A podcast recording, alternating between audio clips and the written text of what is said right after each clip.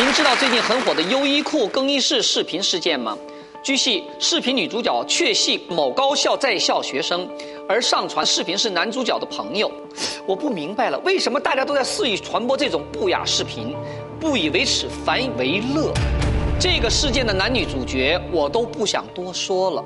公众场合公然行苟且之事，还拍视频，恶俗。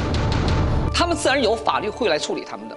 今天我只想单独把那些作为传播媒介的社交媒体拎出来说一说。你们监管在哪儿了？不是二十四小时都监控吗？难道二十四小时都没发现吗？为什么还任由这些东西在网上保存这么久呢？把这种东西留在热搜榜上，不论大人小孩，随便点开了就能看到的，这是什么恶劣的影响？为了点击，为了流量，你们就都睁一只眼闭一只眼吗？